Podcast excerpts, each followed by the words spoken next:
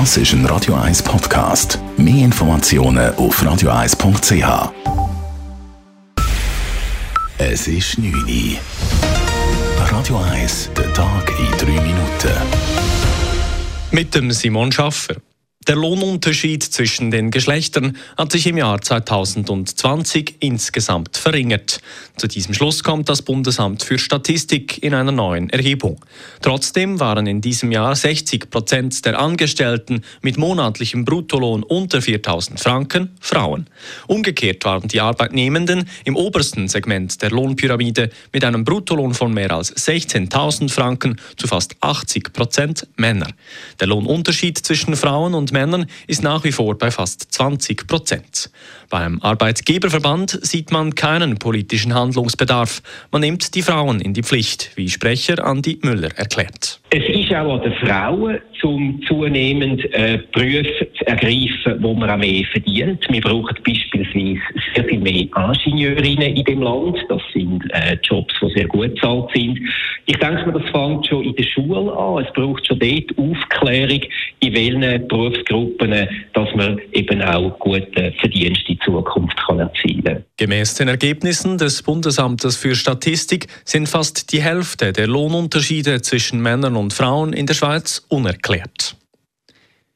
Die Stadtpolizei Zürich hat heute zwei Ungarinnen verhaftet. Sie stehen im Verdacht, junge Frauen in die Schweiz gelockt und sie hier auf den Straßenstrich geschickt zu haben. Den Verhaftungen gingen monatelange Ermittlungen von Stadtpolizei und Staatsanwaltschaft voraus, wie diese gemeinsam mitteilten. Auch die Strafverfolgungsbehörden in Ungarn seien beteiligt gewesen. Die Kaserne Bülach wird erneut zur Asylunterkunft. Wie das Staatssekretariat für Migration SEM mitteilt, sollen von Anfang Dezember bis Anfang Januar bis zu 400 geflüchtete Menschen in der Kaserne untergebracht werden. Die Kaserne steht in dieser Zeit frei, weil keine Rekrutenschulen vor Ort untergebracht sind. Der Kanton Zürich und die Stadt Bülach haben für die Umnutzung grünes Licht gegeben. Die Schweiz ist das autofreundlichste Land Europas. Dazu hat sie die Organisation der International Drivers Association gekürt.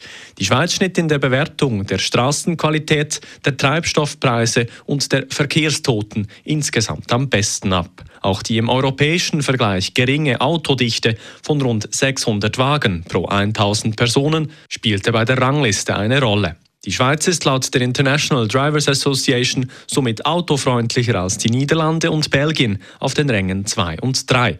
Deutschland landet auf Rang 5, Italien schaffte es nicht mehr in die Top 10. Radio 1 Wetter.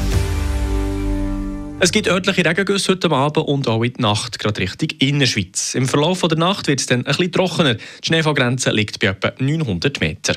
Morgen am Morgen und am Vormittag liegt dann im Flachland teilweise Nebel. Es kann zeitweise auch mal sonnig werden. Das bei Temperaturen um die 3 Grad oder auch ein bisschen mehr. Im Verlauf am Nachmittag ziehen dann weitere Wolken auf und es wird immer bedeckter und auch regnerischer. Die Temperaturen liegen dann bei maximal 9 Grad. Die Schneefallgrenze die steigt dann morgen wieder auf etwa 1300 Meter. Das war der Tag in drei Minuten.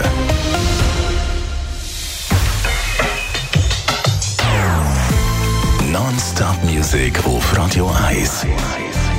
Bei uns klingt Musik einfach besser. Non-Stop.